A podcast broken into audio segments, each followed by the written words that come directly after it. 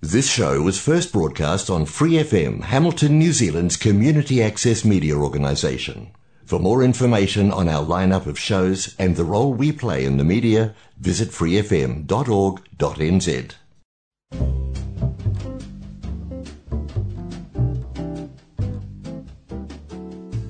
Kia ora, Brasil! O programa de rádio comunitária em Hamilton, na Nova Zelândia, para brasileiros ao redor do mundo. Que hora New Zealand, que hora Brasil, que hora mundo. Muito obrigada por estar acompanhando o Que Hora Brasil. Se esta é a sua primeira vez assistindo algum vídeo ou ouvindo nosso podcast, muitíssimo obrigada. Se você está voltando porque você já acompanhou algum outro episódio anterior, muitíssimo obrigada também. E como eu sempre falo no fim do programa, não sei se vocês ouvem até lá, mas enfim, eu sempre deixo um convite, porque se você também quiser contar a sua história, compartilhar algum projeto, algum business que você tem, entre em contato com a gente, que era Brasil, Brasil com Z, pelo Facebook ou pelo Instagram, que eu vou ter o maior prazer em dar a voz à comunidade brasileira e a gringa, onde quer que ele esteja no mundo. E hoje a gente vai falar de uma coisa importantíssima: dinheiro, mas não só o dinheiro assim para ganhar, para fazer investimento, etc. Não. Está chegando aquele terrível momento da gente fazer a declaração para o leão. E não adianta você só falar, leão, te amo, leão, te odeio, porque não é isso que ele está esperando. Ele está esperando um pouquinho mais que isso. E a minha convidada de hoje é especialista e ela entende de Brasil e entende de Nova Zelândia. Mas lógico, né, que a gente vai se especializando em alguns ramos e ela vai dizer para a gente o que, que ela tem de boas dicas, de repente, né? E quem sabe ela possa te ajudar em alguma situação. Eu sei que recentemente uma outra pessoa é, fez um programa numa rádio, um podcast, falando inclusive que contadores não são necessários aqui na Nova Zelândia, mas eu vou botar isso em questão na minha pauta. Renata Pederiva, muitíssimo obrigada por estar aqui no Que Hora Brasil. Olá, pessoal. Olá, tudo bem? Prazer meu estar aqui também, hoje contribuindo de alguma forma com todos vocês. Espero ser bem útil. Afinal de contas, a gente sai do Brasil para ver se ganha um pouquinho mais de dinheiro, mas se a gente não segue as regras, ainda mais dos outros países, a gente está lascado, né? O leão tem em todos os países. O leão não deixa a desejar em lugar nenhum. Ainda mais porque não tem acordo, né? Então a gente sofre bitributação. Nova Exato. Zelândia, Brasil? Exato. Não temos acordo por enquanto e também não temos prazo até então para isso, não temos uma linha no tempo para saber quando teremos. É, né? Enquanto a gente só continua rezando e torcendo para que isso um dia aconteça, antes disso, por favor, Renata, é, conta para gente de que lugar do Brasil você veio. Então, eu sou natural do Rio Grande do Sul. Bate! Você deu pelo meu sotaque, né? Não, não, não. Já tá bem Eu sou natural do interior do Rio Grande do Sul, uma cidade chamada Tenente Portela, e com 22 anos eu mudei para Santa Catarina. Então eu sou gaúcha catarinense. Ah, uhum. ok. Catarinense é o famoso barriga verdes, é isso? Isso, isso, isso mesmo. Eu morei, morei em Balneário Camboriú e morei em Joinville, em Santa Catarina, antes de ir para Nova Zelândia. Ok, e aí você chegou há quanto tempo atrás aqui na Nova Zelândia? Então, Aí, aí, como eu estava falando, eu, com 23 eu mudei para Santa Catarina, daí lá eu fiz a minha, a minha graduação em contabilidade. Uhum. E aí, em 2015, eu vim para Nova Zelândia. Fazem sete, vai fazer sete anos daqui dois meses. Ó, oh, parabéns. Você acha que você acertou na escolha ou você se arrepende? Olha, é sempre um mix de feelings, né? Tipo, a gente tem muita saudade do Brasil, como todos brasileiros, né? Cidade da família e tal, mas eu acho que aqui é um, é um lugar bem bacana para criar filho, né, para ter uma família. É em tese um pouco mais tranquilo, então eu não me arrependo de nada. Acho que poderia ter vindo um pouco mais jovem ainda É o que a gente fala, né? E aí você veio o quê? Primeiro para estudar ou você já veio com visto de trabalho ou já veio até residente, como alguns que vêm aqui com, sentando na janelinha tocando campainha? Então, lá no Brasil, antes de eu mudar para Nova Zelândia, eu trabalhava na Deloitte, ah. na parte da auditoria externa. Então, eu tinha muita dificuldade com o inglês lá. E eu tinha que mandar reports em inglês para quando a gente tinha que fazer os reports para as matrizes que são fora do Brasil. E aí era uma dificuldade muito grande no quesito de escrever em inglês. Então, era sempre aquele problema. E eu sempre quis fazer intercâmbio para falar inglês. E aí eu decidi, quando eu chegou numa situação que eu não conseguia mais dar conta com o inglês, aí eu decidi realmente tentar um intercâmbio. E aí eu conheci o meu marido, que já morava aqui, né? Já fazia quase 10 anos. E eu conheci ele no Brasil. Aí também juntou as duas coisas. Vim para estudar inglês e para casar, digamos assim. Deu o famoso golpe, mas não foi da barriga ainda. É, do visto. Ele já era residente? Sim, ele já era citizen. Aí eu vim para cá, eu comprei meu curso de inglês aqui em Christchurch mesmo. Comprei meu curso de seis meses e vim, né? Como todo brasileiro, sofre muito no começo, não fala mal fala high and by, né? então, tipo, fiz o meu curso de inglês, continuei tentando sempre trabalhar na área, mas, né, não é fácil para quando tu chega aqui sem inglês nenhum. E aí trabalhei como em vários lugares aqui em Christchurch, mas não na minha área. Aí eu mudei para Auckland quase um ano depois. Aí lá eu consegui entrar na área. Então eu trabalhei em, em várias vagas, em várias posições no mundo corporativo dentro da contabilidade, trabalhando na BDO também, que é auditoria lá em, em Auckland. E aí, depois de tanto tempo trabalhando para outras pessoas, eu resolvi uh, abrir meu próprio negócio, né? Para me sentir mais o feeling também de estar tá ajudando small business, estar tá ajudando pessoas que nem eu a ter o próprio, né, a realizar o sonho de ser business owners, né, ter esse contato mais íntimo, porque quando você trabalha numa big corporation, você não sabe quem são os donos. Geralmente os donos não estão nem na Nova Zelândia, você não, não é tão meaningful que nem tu trabalhar com pessoas perto, tá ajudando, resolvendo os problemas da pessoa, dando um advice. Então, isso para mim fez total diferença na hora de sair do mundo corporativo para ir para trabalhar com small business mesmo. E aí também vem a questão da língua, né? Eu sentia muito que eu tinha muitos amigos meus que tinham business em, aqui na Nova Zelândia e tinham essa dificuldade de entender o texto, vinham me perguntar, fazer o próprio imposto de renda, eles vinham me perguntar, pediam ajuda. Aí eu comecei a pensar, por que não? E aí, aos pouquinhos, eu fui saindo do meu trabalho, eu, eu mantinha duas atividades ao mesmo tempo, né? Meu trabalho no mundo corporativo e o meu trabalho depois das seis, né? E daí eu fui sentindo que dava. E aí, aí resolvi largar do mundo corporativo ano passado, em abril, Uau! E começar o meu, meu próprio negócio. Hum. E tá indo bem? Graças a Deus. Graças a Deus está indo muito bem. A maioria dos meus clientes é através de indicação que eu ganhei até agora. Agora, tipo, faz um mês que eu tenho um website, que eu criei uhum. meu website, então ah, tá indo super bem. Até já estou pensando em expandir, arrumar um contractor, um funcionário. Olha. Então, Tá, tá, tá, tá indo bem. E, claro, eu trabalho maioria com brasileiros, mas a intenção é crescer e trabalhar com pessoas de qualquer nacionalidade, né? Porque of the day é o mesmo assunto, o que muda é a língua mesmo, né? Uhum. É, pois é. O duro é as regulamentações, né? Quando é uma coisa muito específica, né? De cada área. Aí lá vai você estudar tudo aquilo referente àquela área, né? Exato, exato. Cada cada cliente, cada empresa tem às vezes a sua diferença e tu tem que correr atrás e atender todo mundo, né? Lógico que Brasil, por o Brasil ser maior e ter a questão de ICMS entre estados, uh, N impostos federais, impostos estaduais, acaba sendo muito mais complicado. Na Nova Zelândia, para small business mesmo, assim, não é tão complicado, mas quando começa a ter outros tipos de operações, acaba ficando um pouquinho mais complicado, digamos assim, sabe? Uhum. E... Queria, de repente, pedir sua ajuda só para a gente mostrar um panorama, porque nem todo mundo também é, entende da vida de tax da Nova Zelândia, né? Talvez entenda um pouquinho mais do Brasil, porque muitos dos nossos espectadores são brasileiros.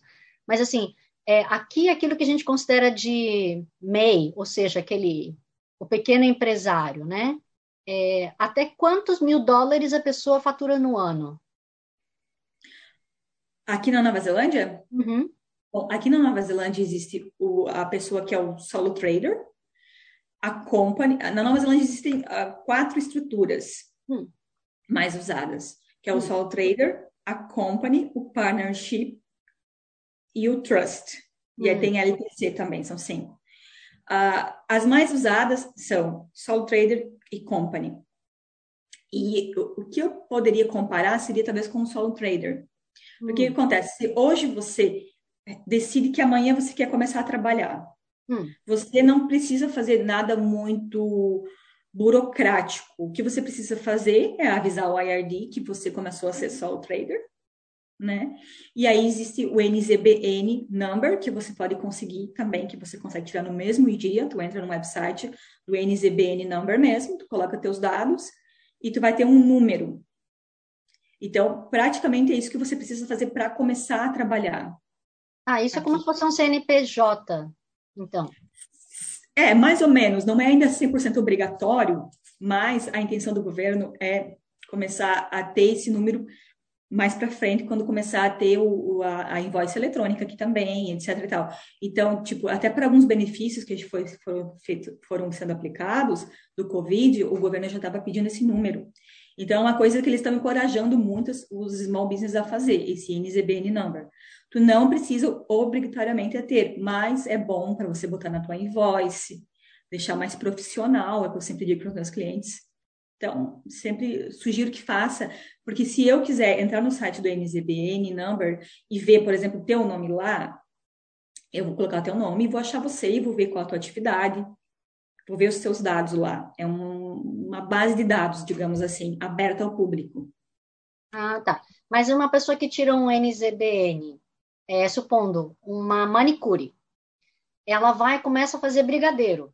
Ela pode, dentro desse NZBN, também faturar ou não? Ela tem que criar um outro? Não, o que que acontece? Quando você é solo trader, você está trading under o teu IRD number, o teu pessoal, tá? Então você você vai ter uma atividade, você vai poder escolher uma atividade só. Não quer dizer que você não possa ter outras atividades também. Só que quando você escolhe o code lá dentro, o BIC code, você vai colocar o que mais você faz. Uhum. Se você faz mais manicure, coloca manicure. Se você faz mais uh, brigadeiro, você coloca a atividade de brigadeiro. Mas você Mas, pode fazer.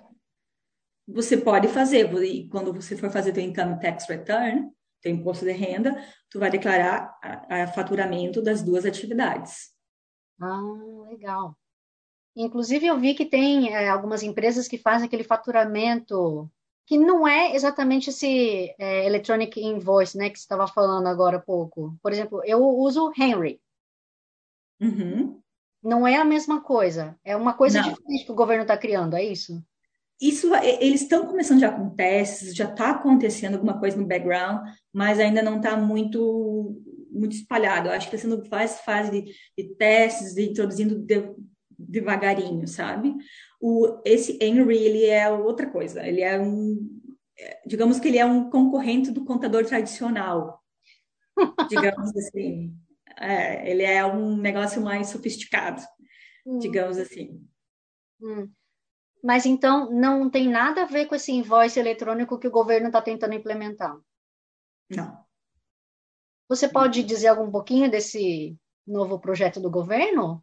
Ou ainda não, ainda não tenho, não tenho informação suficiente, ainda não temos. Eu, eu, participo da Associação de Contadores Tax Agents aqui na Nova Zelândia e ainda não tivemos nada ainda cursos ou alguma coisa nesse, nesse quesito ainda. Hum, ok. Prova provavelmente teremos em breve. Hum. É engraçado que eu entro nos comentários, assim, né? Pelo menos o governo é, publica, faz o post falando assim, olha, a gente vai começar a ter isso, né? Começa a se preparar tal. E aí você vê os comentários, a galera toda contra. Falando assim, ah, é mais controle do governo em cima da gente, não sei o quê. Mas assim, gente, você já tem que pagar imposto, já não tem que reclamar, cara. Então, não quer pagar imposto, vai viver no meio da floresta, né? E trocar conchinha por comida, sei lá, ou fazer é, cambo. Infelizmente, nossa carga tributária não é baixa aqui. Só que, ao mesmo tempo, né, você consegue ver, eu, pelo menos, a minha opinião, né? Cada um tem a sua opinião.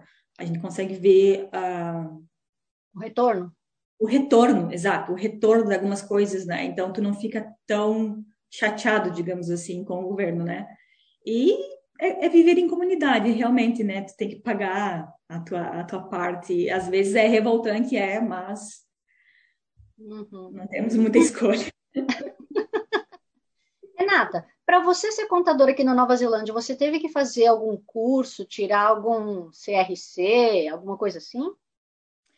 Então, aqui na Nova Zelândia é um pouquinho diferente do Brasil. O que acontece? Existem dois órgãos uh, que são que o IRD entende como dois órgãos uh, capazes de uh, como é que eu posso dizer? Autorizar a fazer. Autorizar, ter os profissionais, regularizar os profissionais, que é a ATNZ, que é a Associação dos Tax Agents, um, Accountants Tax Agents Institute New Zealand, uhum. e o CA, que é Chartered Accountant New Zealand. Tá? Eu participo da, dessa associação, que é a ATNZ, e não do, do CA, porque o CA você tem que ter, depois você se forma em contabilidade, aí você faz como se fosse uma pós-graduação, que, que é, acho que uns três anos, alguma coisa assim, e aí você é Chartered Accountant. Nessa outra associação, uh, eu participo, eu passo também por uma, uma série de pré-requisitos, tu tem que ter experiência já comprovada de alguns anos na contabilidade. E... Na Nova Zelândia, né? Na Nova Zelândia, isso. E aí eles dão para você uma membership provisional, você fica por dois anos ali, depois você passa para outra categoria e é tudo regulamentado. A diferença é que quando você tem um large business, você vai ter um CA, provavelmente, para fazer a sua contabilidade, seu fechamento fiscal. Quando você é small to medium, você pode ter um accountant, que é da Associação dos Contadores e Tax Agents da Nova Zelândia. Que, qual é a diferença? O custo vai ser menor. Hum. Então, eh, as rates mudam conforme cada um, né? Então, um escritório maior, geralmente ele tem um CA, né? que é o dono, alguém que está no topo, e quando um escritório menor, ou uma pessoa que trabalha sozinha, não necessariamente ela vai ser um CA. Né? Então, essas são as, as diferenças entre, entre a prof, na profissão aqui na Nova Zelândia. Hum. É, então, desculpa, só voltando um pouco no assunto que eu tinha começado antes, né? Que eu falei do microempresário, pequeno empresário daqui. É, se não me engano, o que eles falam, né? Ah, você já é GST, quando você começa a faturar, acho que mais de 60 mil o ano, alguma coisa assim? Isso. Isso. Você existe um mito aqui que as pessoas acham, várias pessoas que eu converso, que eu faço meeting e converso, eles acham que você tem que ser company, ter uma empresa aberta para ser registrado no GST. Hum. Mas, mas não, você se você é um solo trader e no teu ano fiscal, que começa em abril e termina no março do ano seguinte, se você atinge os 60 mil durante esse, esse período, você precisa registrar no GST um pouquinho antes, antes de completar os 60, porque você já está prevendo que vai chegar nos 60, né? Agora, se você o teu tipo do teu business é você compra muito, você tem muita compra, e aí você também vende, às vezes já é melhor você uh, analisar se você quer se inscrever antes de chegar nos 60 mil, por conta de você ter muito GST para botar no seu return, porque quando você compra com GST, você tem um valor a recuperar. Quando você vende com GST, tem um valor a pagar. Um menos o outro vai dar teu refund ou vai dar teu imposto a pagar. Então, isso varia muito de atividade para atividade. Se você é um, só presta serviço, às vezes vale a pena esperar chegar nos 60. Né? E claro, também a questão se você quer colocar esse custo para o teu cliente mais para frente, se você quer conversar com o teu cliente e explicar, ó, a partir do mês que vem vou precisar colocar 15% a mais na minha na minha fito, tá happy com isso, não tá? Então, são vários detalhezinhos que você tem que pensar antes de fazer essa escolha, né? De quando e como você vai fazer, né? Então é um, tem que ter um pouco de planejamento aí também. Hum. Poxa, então se uma pessoa está próxima dos 60, é melhor ela já inscrever, já estar no GST? Porque o que acontece? Se você vai trabalhando durante o ano, trabalho, trabalho, trabalho, você não tem nem noção de quanto está no teu faturamento bruto. Aí você passou 60, você vai ter que avisar o IRB quando você passou os 60. E aí você vai ter que voltar para trás e pagar esse imposto a partir do momento que você chegou nos 60. Então, por isso que é sempre interessante você ter em mente quanto enquanto está o teu faturamento, porque aí você tem que ir para o IRD e pedir a inscrição. Aí pode demorar alguns dias também hum. para o IRD liberar para você essa inscrição. E aí você já, a partir dali, você já está pela lei apto a colocar os 15% do GST na sua invoice, na sua FII. Hum. Então, é sempre bom fazer um pouquinho antecipado, quando estiver chegando ali, ou lógico, dependendo do seu caso, como eu mencionei, você analisar antes pela questão do teu business, né? Se às vezes vale a pena ser voluntariamente antes disso tudo, quando abre o business from day one, né? E, como eu estava falando antes, você não precisa ser company para se registrar no GST. Você solo trader, você já pode se registrar no GST, não tem problema nenhum, pela estrutura do business, né? Para você registrar no GST, você faz pelo IRD, o site deles, ou você entra num site que chama GST? Não, você faz através do Maia, do teu Maia IR, ou você pode ligar também, pode fazer através do telefone, uhum. né? Ou através, o mais simples, através, é através do teu MyIR, tem opção lá para se inscrever para um, o GST. Hum. E supondo uma pessoa que, por exemplo, trabalha, assim como estava fazendo, né? Trabalha durante o dia como CLT, uma pessoa empregada para uma empresa, e depois à noite presta consultoria. Somando os dois, você vai passar dos 60. Não, é, isso é só para quando é a atividade que você não está remunerada. Digamos, quando eu sou funcionária de alguém, é outro tipo de coisa. A pessoa já paga meu imposto, retira o income tax, não vai entrar. Esse 60 vai contar só da minha atividade 2, digamos, nesse exemplo, né? Da ah. minha atividade de freelancer ali, né? Hum, entendi. Não vai somar, não vai somar. E por que, que as pessoas falam tanto que eu, eu acho que não é verdade, mas de que se você tem um segundo emprego, o tanto que deduz é tão alto que não vale a pena. E as pessoas ficam te desencorajando a você não ter dois empregos. Como que funciona isso? É que o que acontece? Existe uma tabela progressiva, tá? Quando você é, quando você é assalariado, quando você tem teu freelance, teu second job, você vai estar tá, dentro, vai estar tá somando nessa tabela, né? Que é a tabela, a famosa tabela, do zero até os 14 mil, 10,5%, 14 a 48 mil, 17,5% e vai subindo. Então, você vai estar adicionando mais nessa tabela e vai estar aumentando o teu, o teu imposto ali. Só que, lógico, você não vai pagar. Fechou o ano fiscal, tu tá 39%, que é o que todo mundo quer estar, né? 39%. Uh, ah, mas você não quer dizer que você vai pagar 39% de toda a tua, a tua receita, o teu rendimento, tudo que tu ganhou é por tabela, né? Aquele pedacinho de 0 a 14 vai ser taxado 10,5, depois a outro pedacinho vai ser taxado a diferença, e assim vai subindo, né? Então, por isso que eu entendo que tem esses comentários do pessoal, né? Que não vale a pena, etc e tal. Ah, agora eu entendi! Agora... Mas aí tem que explicar direitinho para a pessoa. Tem gente que nem desenhando entende.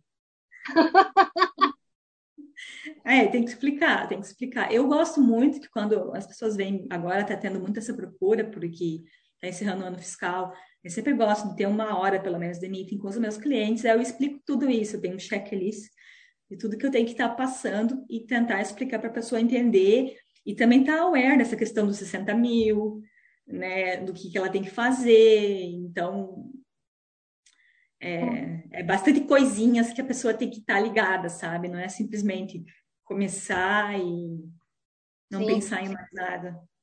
Aliás, Renata, uma pessoa que está, supondo aqui, num visto de trabalho, mas é temporário, né? Não é visto de residente. Essa pessoa ela pode abrir uma empresa, ela pode ser uma solo, sole trader, se o visto dela permite, mesmo que não seja, por exemplo, não é um visto de investidor, não é, sabe? Não sei se você me entende que é um pouquinho tricky assim. Então, se, se eu não sou immigration advisor para dar advice sobre isso, mas eu vou falar baseado no que eu, as experiências que eu já vi até agora. A pessoa, se ela não tem vínculo, uh, não tem um visto que tenha vínculo, que ela não possa fazer outra coisa, digamos que tem, eu tenho teu partner que tem o visto e você tem um visto aberto, você pode ser solo trader, não tem problema nenhum. Não, isso nada impede. Agora, se você tem o teu visto atrelado com um empregador, aí eu acredito Aí eu não acredito que não. Essa é, é pergunta para o Immigration Advisor, mas eu acredito que daí não dá. Uhum. Entendi.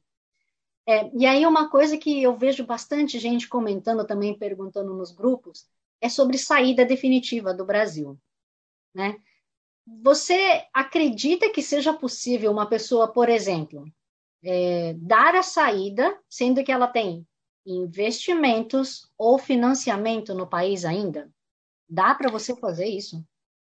Então, quando você, um, quando você dá a saída definitiva do Brasil, inclusive, uh, eu acredito que todo mundo tem que dar a saída definitiva do Brasil se a pessoa está com intenção de morar no morar fora. Porque acontece aqui na Nova Zelândia, como no Brasil e como acredito que em qualquer lugar no mundo, você quando você vira tax resident daquele lugar, não estou falando de tax de immigration, de, de status de immigration, estou falando de residência fiscal. Se você é residente fiscal aqui na Nova Zelândia e você tem bens no Brasil, tá? A lei fala que você vai estar pagando imposto das coisas que você tem no mundo, não importa onde. Essa é a regra, tá? E no Brasil é a mesma coisa. Se você é tax residente no Brasil e você tiver coisas em outros lugares, rendimentos e aluguéis, você também tem que pagar. Então, por isso que é importante você fazer a tua saída definitiva do Brasil. Uhum. É, é, um quesito bem importante. Eu até estava lendo semana passada um, um artigo de um advogado tributarista do Brasil, onde ele comenta, até depois eu posso passar para quem tiver interesse. É um, foi um dos melhores artigos que eu li até hoje. Ele explica bem no detalhe, ele fala a importância de fazer isso pela essa questão de você ter o risco de ser taxado pela tua renda em outros lugares também. Então, quando você sai do Brasil, na, digamos que você sai em junho, junho de 2022, você sai do Brasil, vai sair do Brasil, até fevereiro de 2023, em, fevereiro de 2023, tu faz a, a comunicação de saída, tá? E aí depois você vai fazer a tua saída definitiva, que daí é como se fosse uma entrega de imposto de renda, mas é uma entrega de imposto de renda especial que tu vai estar falando que a partir daquela data X tu saiu do Brasil. Tu faz tudo pela, pelo site da Receita Federal também. Então, isso é muito importante, tá? E um dos, dos steps depois disso é você avisar os bancos que você saiu do Brasil, que aí vai mudar o teu tax, o teu tax code, vai passar a ser, a ter um tax code lá do banco que é não para não residentes aí a taxa vai mudar alguma coisa. Não é, é muita coisa, não é pouca coisa. muita coisa. É, acredito que sim. É, são pouquíssimos bancos que aceitam, né? Até onde eu sei, acho que Bradesco é um e não lembro mais, acho que tinha um outro. É, exa exatamente, porque o que, que, eles falam? Que o custo deles para manter isso é muito alto, e acho que tem muita obrigação de report, etc. Tal. Então, os bancos têm uns que nem têm interesse em ter isso. Uhum. Mas, by the book. É, entendo. Mas uh, ainda acho que tem muita gente, então, que é complicado. Né? O CPF está lá todo enrolado no Brasil, não, não dá para dar saída. Nem todo mundo. Eu sei, eu sei, by the book a pessoa teria que fazer, mas tem gente que está enrolado. mas enfim, eu, eu, sei que você, como contador, o seu conselho é de resolva, né? O quanto antes. É, é que assim, cada um tem a sua situação, né? Tipo, tu não pode colocar tudo no mesmo, no mesmo balaio, digamos assim, né? E, claro, o que, que é, o que, que, é legal é você buscar um advogado tributarista no Brasil para ver no detalhe a tua situação, né? E ver o que, que se aplica, o que, que é melhor fazer ou não melhor, né? Cada situação é uma situação, mas regra geral é seria. Uhum. Uma pessoa que está, se não me engano, há mais de meio ano fora do Brasil, significa que ela não é mais residente fiscal do Brasil, né?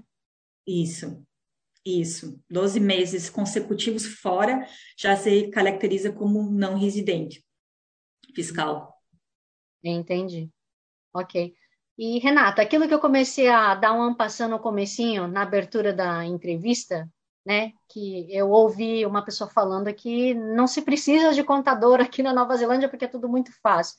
Eu acredito que isso seja uma situação de uma pessoa que é empregada em um local só, Só tem uma fonte de renda e aquela coisa toda automática, bonitinha, que você chega no final do ano fiscal, só aperta o botãozinho. Muitas vezes nem precisa apertar nenhum botãozinho, porque é automático já entra na sua conta. É essa a situação, né?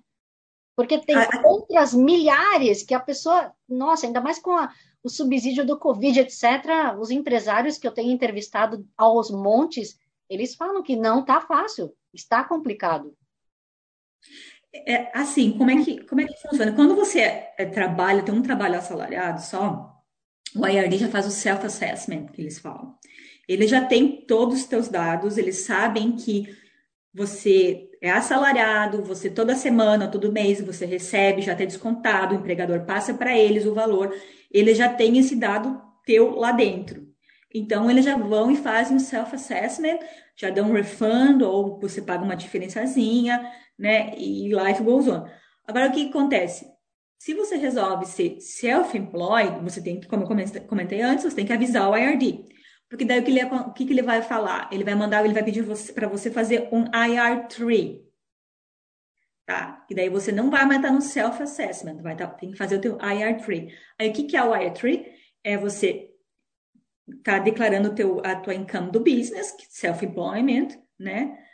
Nesse exemplo. E aí você vai estar, tá, além de estar tá declarando teu faturamento, tu vai declarar também as tuas despesas que tu vai claim, que tu vai, vão ser dedutíveis do teu faturamento. E aí que começa a ficar um pouquinho mais complicado, porque aí tem uma série de regras que você tem que saber quais são as despesas que pela lei você pode claim, né, e fazer o teu, o teu profit and loss, né, para estar tá demonstrando isso e mandar essa informação para o IRD. Porque o teu imposto vai ser sobre o teu lucro, né? Se você tiver prejuízo, você não vai ter imposto. Mas se você, o teu, o teu imposto vai ser sobre o teu lucro, que vai ser o teu faturamento, menos as tuas expenses, despesas, vai dar teu lucro. Sobre esse lucro, vai ser taxado o teu imposto de renda. Então aí começa a ficar um pouquinho mais complicado, sabe? A brincadeira fica mais divertida, né? é que eu, como eu costumo falar com meu marido, meu marido fala assim: ah, vou fazer esse deck aqui fora. Eu falo assim, você vai fazer o deck. Você vai ter que quebrar todo esse deck depois para arrumar, tu vai gastar mais, tu vai gastar material e vai dar só um estresse. Então, tipo assim, tem que considerar várias coisas, né? Se tu tem o know-how, se tu tem, tá ok para trabalhar, para aprender. Hoje em dia tem muita informação, a IRD tem um canal no YouTube, tem coisas no Facebook, você pode ligar, conversar com eles né? Se você tem tempo e acha que consegue, go for it. Né? Cada um é livre para fazer como se achar mais confortável, né? Agora, se você não tem tempo, está trabalhando um monte, não tem ideia, então às vezes é melhor você ter alguém que vai fazer, que essa pessoa é especialista e faz só isso o dia todo, né? Mas it's up to you, end of the day. E uma pessoa então que não deu saída ainda, e aí ela vai ter que fazer as duas declarações, Brasil e Nova Zelândia. Aí, aí na Nova Zelândia, eu não lembro de ter visto, pelo menos, é, em que campo que você coloca, porque, por exemplo, no imposto de renda do Brasil, eu sei exatamente a, qual é a parte ali, a abinha que você tem que incluir a informação de proventos do exterior. Da Sim. Nova Zelândia, eu não lembro de ter visto. Por exemplo, se você tiver um, rent, Aí você vai ter que preencher um outro formulário do rent, separado. Ah, outro formulário ainda, não é nem aquele lá que é, lá na telinha tem, tem várias caixinhas que você vai selecionar o que, que aplica-se, né? Aí dependendo da sua atividade, se, né? Você vai vai ticking os boxes, digamos assim. Hum, entendi. Ai, meu Deus do céu. Aliás, uma coisa que é, eu só fui me dar conta, acho que foi no segundo ano que eu estava aqui na Nova Zelândia, que aquele school donation que a gente faz, 30% a gente consegue pegar o retorno, né, o reembolso. Aí vai depender da, da, do tipo da FII, tem algumas coisas que não entra, tem outras coisas que sim, assim como para a igreja, por exemplo. Só que essa igreja ela tem que estar registrada como charity no IRD, não são todas. Então, se tu entrar no site do IRD, vai ter lá uma lista, e se a igreja estiver ali, ela vai mandar um demonstrativo para você e vai, que vai falar que é para tax purpose. E a mesma coisa para a escola. Eles mandam um, demonstrativo, digamos assim, quando termina o ano fiscal, com esses, com esses detalhes, né? Então, e, lógico, se você... se você tiver uma dúvida, você entra em contato e pergunta: é, é dedutivo de imposto de renda isso aqui? Sim ou não? E eles vão te explicar, né? Ah, é, aliás, eu acho que eles são sempre muito solícitos e muito queridos. Eu recomendo, se tiver alguma dúvida, liga lá para eles que eles sempre ajudam. É, sim, sim. Tu está falando do IRD da escola? Da, do IRD. Não, o IRD sim, sim. Ah, lógico, agora nesse momento assim tá, tá complicadíssimo para eles pela questão de, desse todo Covid, desses benefícios, então tá bem complicado, às vezes tu tenta ligar lá, tu fica ah. Horas, ou tu pede para eles retornar e eles não retornam. Mas é agora, por causa da situação em si, porque geralmente eles são bem são bem tranquilos. Mas o que eu estava mencionando é que, por exemplo, se você está com dúvida sobre seu boleto da escola, sobre a, a FII que você pagou, questiona a pessoa que você está pagando, né, a entidade que você está pagando, se é dedutível de imposto de renda. Hum. E eles já têm essas diretrizes para falar se é ou não é, se você tem dúvida. Ou pergunta para o seu tax agent também, que vai, ser, vai poder te, te falar. Hum. Eu fico pensando, por exemplo, é, se você dá uma doação para um SPCA, aquele dos bichinhos, ou para o Women's Refugee, será que eles também são passíveis de dedução? Eu, o SPCA, eu tenho quase certeza que sim. Posso estar falando errado, mas eu tenho quase certeza que sim, que eles são, tá? Uhum.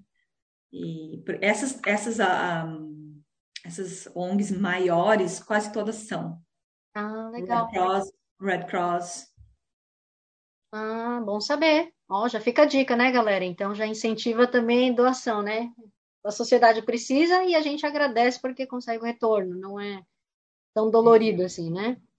E Renata, daquilo que eu estava falando então, é, do imposto, aqui na Nova Zelândia o prazo é até quando mesmo? Eu sei que do Brasil é no final de abril, né? É, agora começa em março e termina até dia, se não me engano, até 30 de abril, é, referente ao ano que terminou em 31 de dezembro, né? Aqui na Nova Zelândia, o ano fiscal começa em abril e termina em março. Então, a UIRD começa fazendo o processamento do self-assessment das pessoas que são uh, funcionários, employers, employees, e aí depois que eles terminam essa parte do uh, self-assessment, eles vão liberando aos poucos para o pessoal que é self-employed fazer o IR3, depois vem das companies, né? Então, ali por mar, final de maio, por aí, eles, eles liberam, digamos, para você começar a processar o teu IR3 ou IR4 para companies, né? Uhum. Entendi. Ah, eles nem sempre avisam, não é não? Porque pelo menos ano passado eu não lembro de ter recebido nenhum aviso. Eu lembro que no primeiro ano, quando eu era só funcionária, eles avisaram. Sim. Aí depois, é. no segundo ano, quando eu tinha também um outro income, aí eles não avisaram. É porque o que acontece, em muitos casos, tipo, como eu comentei antes, você tem que avisar eles que você é solo trader self-employed, senão eles não vão avisam, avisam mesmo. Hum. Então, tem que ticar box lá dentro, tu tem que entrar no teu MyIR, Income Tax, aí I want to, se não me engano, daí tem lá uma caixinha para você uh, add income types, manage income types, alguma coisa do tipo. E aí tu entra lá e tu adiciona o teu self-employed, daí tu vai colocar a data que tu começou self-employed. A partir daí, eles já sabem que você tem que fazer um IR3 entendeu? Então, e você também já sabe, o prazo de entrega é até dia 7 de julho, para quem não tem tax agent, agent hum. tá? E quem tem um tax agent tem uma extension of time que vai ser até 31 de março do ano seguinte. Olha, até que é longo, né? Sim, é, mas é exatamente porque, pela questão de dar esse tempo para os tax agents conseguir acomodar todo mundo, né? Hum. Então, eles têm que já, nós, a Tax Agents, temos esse, esse extension of time, né? Aí o imposto, para quem não tem Tax Agent, vence em fevereiro de 2023, e, o, e para quem tem, vai vencer em abril. Lógico que tem o Provisional Tax também, que daí já é quando tu, quando a tua bill do, do Income Tax é maior de 5 mil dólares, esse ano, por conta do Covid, antes era 2.500, aí você já é obrigado a pagar o provisional tax, que tu vai estar antecipando o imposto do ano que tu vai estar no corrente. Então, já começa a ficar um pouquinho mais complicado, né? Uma coisa quando que... você tem business, quando você tem business. Sim, sim. Quando você é funcionário. Hum. Uma coisa que um dos empresários me falou é de que a, o primeiro ano, ou seja, 2020, ele tinha usado um contador e a pessoa fez alguma coisa em que entrou aquela o subsídio como se fosse um faturamento, alguma coisa assim. Então, que doeu mais na hora de declarar no leão. Ele teve que pagar o GST porque aquilo contou como se fosse um faturamento. E aí, neste ano agora, o outro contador, porque ele mudou de contador, vai fazer de uma outra forma que já não vai doer tanto. Existe alguma coisa nesse sentido, assim? Eu não sei. Se tem, a pessoa está falando o termo certo, a coisa certa. A pessoa, inclusive, até me falou assim: é, mas não, não põe isso oficial, porque eu não sei se eu fiz certo.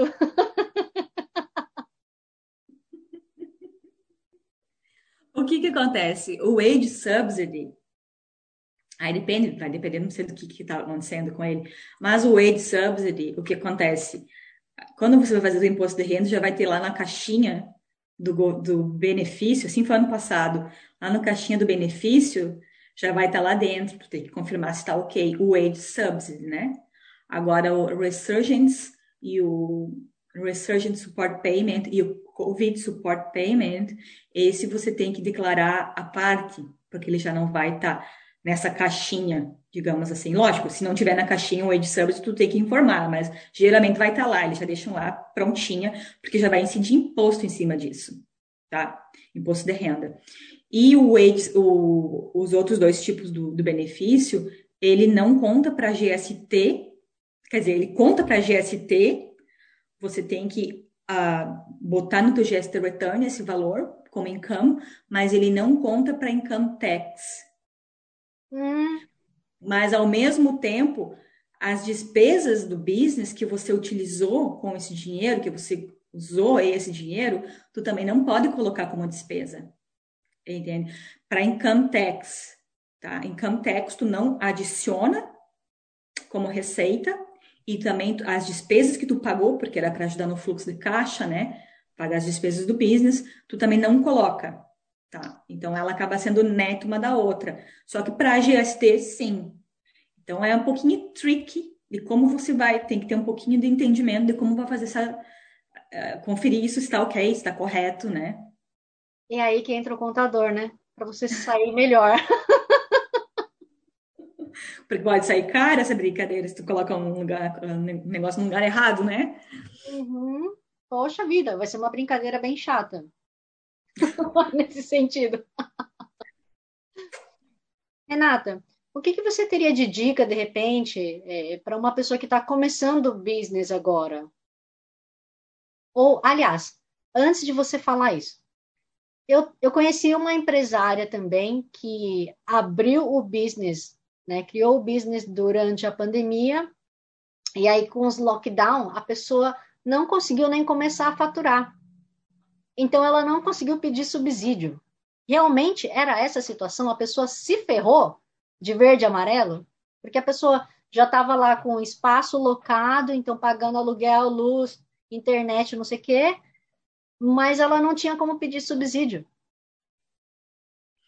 É porque o que acontece? Quando uh, saiu o subsídio, você tinha que fazer o teste revenue, você tinha que ter uma queda uh, de 40%, 30%, dependendo do, do subsídio que você estava tentando, né? Demonstrar essa queda, né? Então, muitos business não tinham ainda, né? E, e, também tem a questão de o primeiro subsídio, se eu não me engano, tinha que estar, tá, acho que é. Nossa, parece que faz tanto tempo. Parece que tu tinha que estar, tá, acho que três meses, alguma coisa, seis meses já em business. Ah. Se você não estava, você não conseguia. Agora, o último, eles mudaram para um mês. Então, tipo, algumas pessoas realmente não não conseguiram se dar bem com nessa, né? Então, infelizmente, uh, os critérios, né? Não dá para entender algumas vezes os critérios que são usados, mas não tem muito o que fazer. Mas é. também agora existem outros até outros benefícios que às vezes as pessoas também não estão por dentro, mas existe, existem alguns tipo de loan que o IRD pode te dar, para te ajudar a manter o business. E a partir a final do mês agora é a previsão é que aumente o valor desse loan também para self-employed também pode tirar. Então são vários benefícios que tem a Alder que você pode estar tá procurando tá? E, e eles estão mais flexíveis nessa questão de quando ter começado o business porque eh, conforme as coisas foram acontecendo eles foram vendo que tem que ser né, mais flexíveis para poder acomodar todo mundo que precisa de ajuda, né? Porque end of the day muito business teve que fechar por conta da pandemia. Então, hum. falando em fechar business, no Brasil a gente sempre fala que abrir é fácil, mas fechar é o terror. Aqui na Nova Zelândia é igual? Depende do, depende do business. Se você for um self-employed, uh, não é complicado. Se você for uma company, é um pouquinho mais complicado, mas nada muito difícil também. Uh, é bem, bem mais, mais simples, digamos assim. Hum, porque você tem um menor número de taxas e vínculos comparado com. É quando, quando você tem uma company, você uh, tem obrigação de, uh, de reportar para o Companies Office, que é outro órgão. Você abre a company limitada dentro do Companies Office e quando você fecha também tem que ser feito através do Companies Office. E aí você tem que ter uma carta do IRD, para dizer que você está em dia, se você tem bens na empresa, o que você vai fazer com os bens. Então, para você fechar dentro do Companies Office, tem que ter esse ok do IRD antes. Mas não é nada horrivelmente complicado e burocrático, digamos assim. Mas self-employed em si é bem mais simples de se lidar, né? Do que uma company, digamos assim. Mas não é nada muito uau, difícil, né? Se tu tá com as tuas dívidas em dia, não tem não está com, devendo muito para suppliers, para o próprio IRD, as coisas são mais, mais simples, né? Tudo depende de como você está gerindo a tua empresa, né? Para chegar nesse, nesse finalzinho aí. Uhum. Mas o que, você, o que você tinha me perguntado antes é sobre a, as dicas para quem vai abrir o business. É que assim, uma, eu conversando com muitas pessoas agora, né, para o fechamento do imposto de renda, até essa pergunta é muito legal você ter feito, porque as pessoas chegam no final do ano fiscal, elas querem saber como é que elas fazem para declarar as taxas. Mas tem coisas que elas poderiam ter feito desde o começo, quando elas abriram o business. E aí chegou no final do ano, elas não fizeram.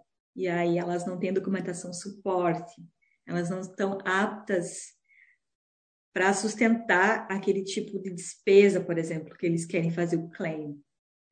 Então, o que, que eu sugiro? Se você está pensando em abrir um business, dá uma estudada, conversa com alguma pessoa que entenda do assunto e, e desde o day one uh, se resguarde nesse quesito de documentação, porque na Nova Zelândia, por sete anos, você tem que guardar sua documentação suporte uh, de todas que você quer claim como, como despesa, se você cai numa fiscalização do IRD, eles podem te pedir por sete anos para trás. Então, é, é from day one, se organize. Por exemplo, um exemplo clássico, se você usa teu carro para trabalhar e para e para coisas pessoais, você tem um carro só e você é solo trader. Tem uma série, tem algumas formas que você pode fazer os cálculos para para fazer esse claim no final do ano. Mas se você não começa desde o começo do ano fazendo, tipo, por exemplo, logbook, chega no final do ano fiscal, tu não tem ele. E aí tu vai poder claim pouquíssimo. Porque se você tivesse feito, você poderia ter claim muito mais. Então, esse é, é o detalhe de estar tá prevenido antes de começar o ano, antes de você realmente começar e começar certinho. E aí você, a tua tax bill não vai ser tão alta, você vai poder dentro da lei, claim o que é possível. Então, essa é uma dica sim, que eu sempre dou para quem está começando, sabe? Que é, importante. Muito bem. Legal. Obrigada. Né? Acho que muita gente vai agradecer. Eu sei que tem gente que tem preguiçinha, né? Vai falar assim, ah, pega nada, rola nada, eu vou começar a fazer meu crochê e vou vender aí na comunidade, aí quando vejo já tá se dando bem, né? É que, é que assim, tipo, às vezes a gente acha que nunca vai acontecer. Ninguém quer, né, cair numa malha fina, mas estamos aí, né? A gente, a IRD não tem nada de bom. tipo, não tem nada. Então é sempre bom, né, estar tá dentro da lei, a gente não está no nosso país, né? Então é importante ter esse compliance e, e, saber realmente até onde você pode chegar, até onde você pode ir dentro da lei, né? Então você não pode play dumb, como é que se diz? Não é excuse play dumb, entendeu? Exato. Você não pode, é, como é que fala? É dizer não que sabe. você não sabia. pois é, na lei é assim que funciona. Mas então, como eu estava falando, Renata, é, a, os seus planos futuros, o que, que você tem, além de, de repente, expandir seu business, talvez no plano pessoal, então? Então, o meu plano hoje, eu estou bem, bem feliz, bem contente com, com como está indo o business em si. A, meu, a minha intenção já é, nesses próximos meses, estar tá contratando e estar tá crescendo, talvez colocando meu marido aí para trabalhar, vamos ver se vai rolar. Aliás, e... o marido trabalha com o quê? O marido trabalha em marketing, mas ele, ele se formou em business também aqui na Nova Zelândia, então ele tem muito conhecimento. Legal. Então, vamos ver se eu puxo também ele para dentro do business e crescer, né? Continuar crescendo, mas continuar ah, atendendo os clientes bem personalizadamente, né? Ah, segurando na mão, dando as dicas, ajudando. Sempre estou aberta para conversar e quando eles precisam. Então essa a minha ideia é crescer, mas não perder esse esse touch, digamos assim, porque end of the day a gente está aqui para também ajudar, se ajudar, né? E é, esse é o intuito. Uhum. E da vida pessoal, ter mais filhos, viajar? Não. Chega não mais, não mais filhos. Não tenho mais idade para isso. Mas que essa cutis aí é novinha? Três anos já tem a minha, então, tipo, ela tá pedindo um brother uma, ou uma sister, mas acho que não. Não vai rolar. ok. É, a gente tem que respeitar a nossa vontade, né? Não ficar cedendo à pressão da sociedade, né? Porque, né? Mãe, pai pede que. Ah, é, exatamente. Claro, se a gente tivesse família aqui para dar um suporte, acho que talvez a, a mentalidade seria outra, né? Mas a gente sabe como é complicado ter um segundo filho por questões de tempo e questões de não ter ajuda também aqui, não ter uma mãe, ah, fica um pouquinho, quero sair, um date com meu marido, não tem. Então, o tipo, daycare não pode fazer claim ali para porque você se nosso trader. Bem, poderia, né? Mas infelizmente não dá. Quem me dera, né? Mas tá, então, Renata, e como eu te avisei no comecinho, né? Antes da gente começar a gravar, chegou aquele momento de você pedir uma música brasileira, então, e dedicar para alguém. Então, eu quero pedir a música Até o Fim, do Engenheiros do Havaí, que é uma música que fala muito sobre a resiliência, né? Que eu acredito que é uma coisa que todos nós brasileiros que chegamos até aqui né, em meio à Covid, em meio à pandemia, e todos os obstáculos, né? Uh, nós somos natos empreendedores e eu acho que isso uh, a gente tem que conseguir seguir nossos instintos e ser resistente, né? Ter resiliência. E essa música fala exatamente sobre isso. É muito importante para mim essa música. Eu quero dedicar essa música, essa música para o meu esposo, que sempre me apoiou aqui na, nessas aventuras da Nova Zelândia. Famoso, por favor. O Antônio Marcos. É para minha filha e para minha mãe, principalmente que é aí no Brasil, que também sempre apoiou a minha vinda para cá, etc e tal. E é isso. E também quero falar para o pessoal aqui que quem estiver precisando de alguma ajuda, uh, pode me mandar mensagem. Eu posso compartilhar meu e-mail também, não tem problema nenhum. Estamos aqui. Não, por favor, já deixa seus contatos, inclusive.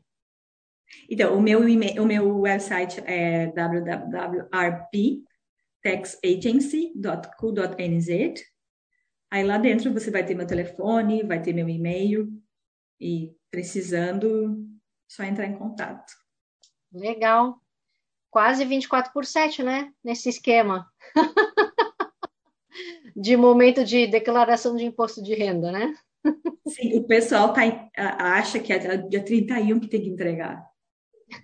Aí o pessoal fica ligando, tô quase em cima da hora. Não, não, calma, calma. Tem tempo, não é ainda. Tu tem que se preparar, manter os teus records em dia, arrumar tua casa, né? Arrumar teu Zero, se tu tiver teu Zero ou teu MyOB, o sistema que tu usa, organizar, para depois do dia 31 começar a mexer nisso. Mas keep up, up to date. Muito bem. Bom, então, olha, Renata, desejo muito sucesso para sua empresa. Espero que através dela você consiga ajudar muitos outros empreendedores, né, que sejam compatriotas ou não, que eu acho que esse objetivo é muito nobre, né, e a gente tem mesmo que empoderar. Muitíssimo obrigada pelos seus serviços, a comunidade como um todo. Obrigada a você pela, pelo poder estar aqui para poder conversar com você, com esse pessoal todo e a, contribuir de alguma forma também. Uhum. Bom, então, meus queridos ouvintes, se vocês estão assistindo a gente pelo YouTube, você não vai ouvir a música, mas se você estiver pelo podcast, você com certeza vai ouvir a música que a Renata dedicou para o maridão e para a filhinha e para a mamãe. Mas, como eu já falei, se você também tiver alguma experiência, algum projeto de vida que você quer compartilhar, que é Hora Brasil, Brasil com você, seja pelo Facebook ou pelo Instagram, vou ter o maior prazer em dar a voz à comunidade brasileira e à gringa, aonde quer que ele esteja no mundo. E como sempre, eu não posso deixar de agradecer Free FM, Vox Brasil e todas as rádios afiliadas que estão retransmitindo Quero Brasil. Assim como Kevin MacLeod pela trilha sonora de Quero Brasil, Vossa Antigua. E a todos vocês, meus queridos ouvintes, um grande abraço, Kiakarra e Kakiteano!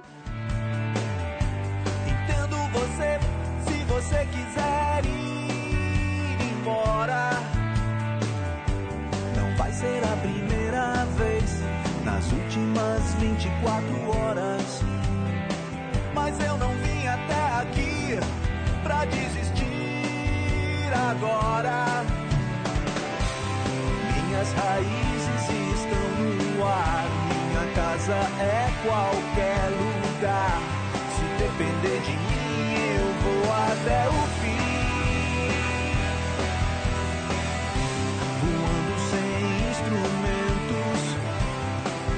sabor do vento. Se depender de mim, eu vou até o fim.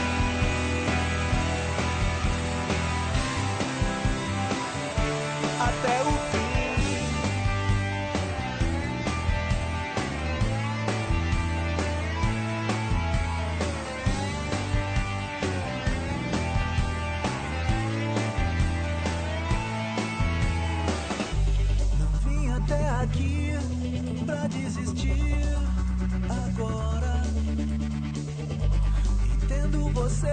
se você quiser ir embora.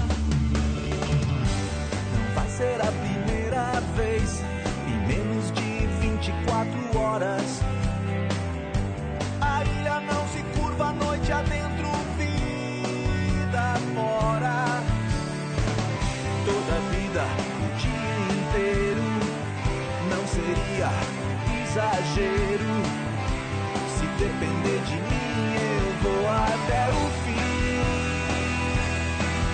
more episodes, use the accessmedia.nz app for iOS and Android devices, or subscribe to this podcast via Spotify, iHeartRadio, or Apple Podcasts. This Free FM podcast was brought to you with support from New Zealand On Air.